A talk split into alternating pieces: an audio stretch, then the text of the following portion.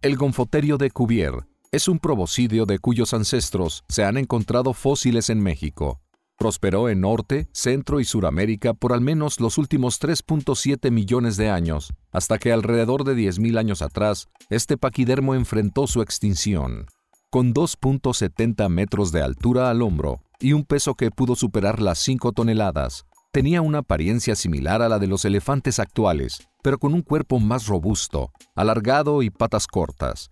Importantes diferencias se encuentran en sus piezas dentarias con defensas que describen una forma espiral y sus molares con cúspides robustas que le permitieron alimentarse de hojas y ramas de arbustos y árboles en sitios por lo general a gran altitud sobre el nivel del mar como bosques de coníferas, tropicales, matorral, bosques de espina y sitios con vegetación acuática.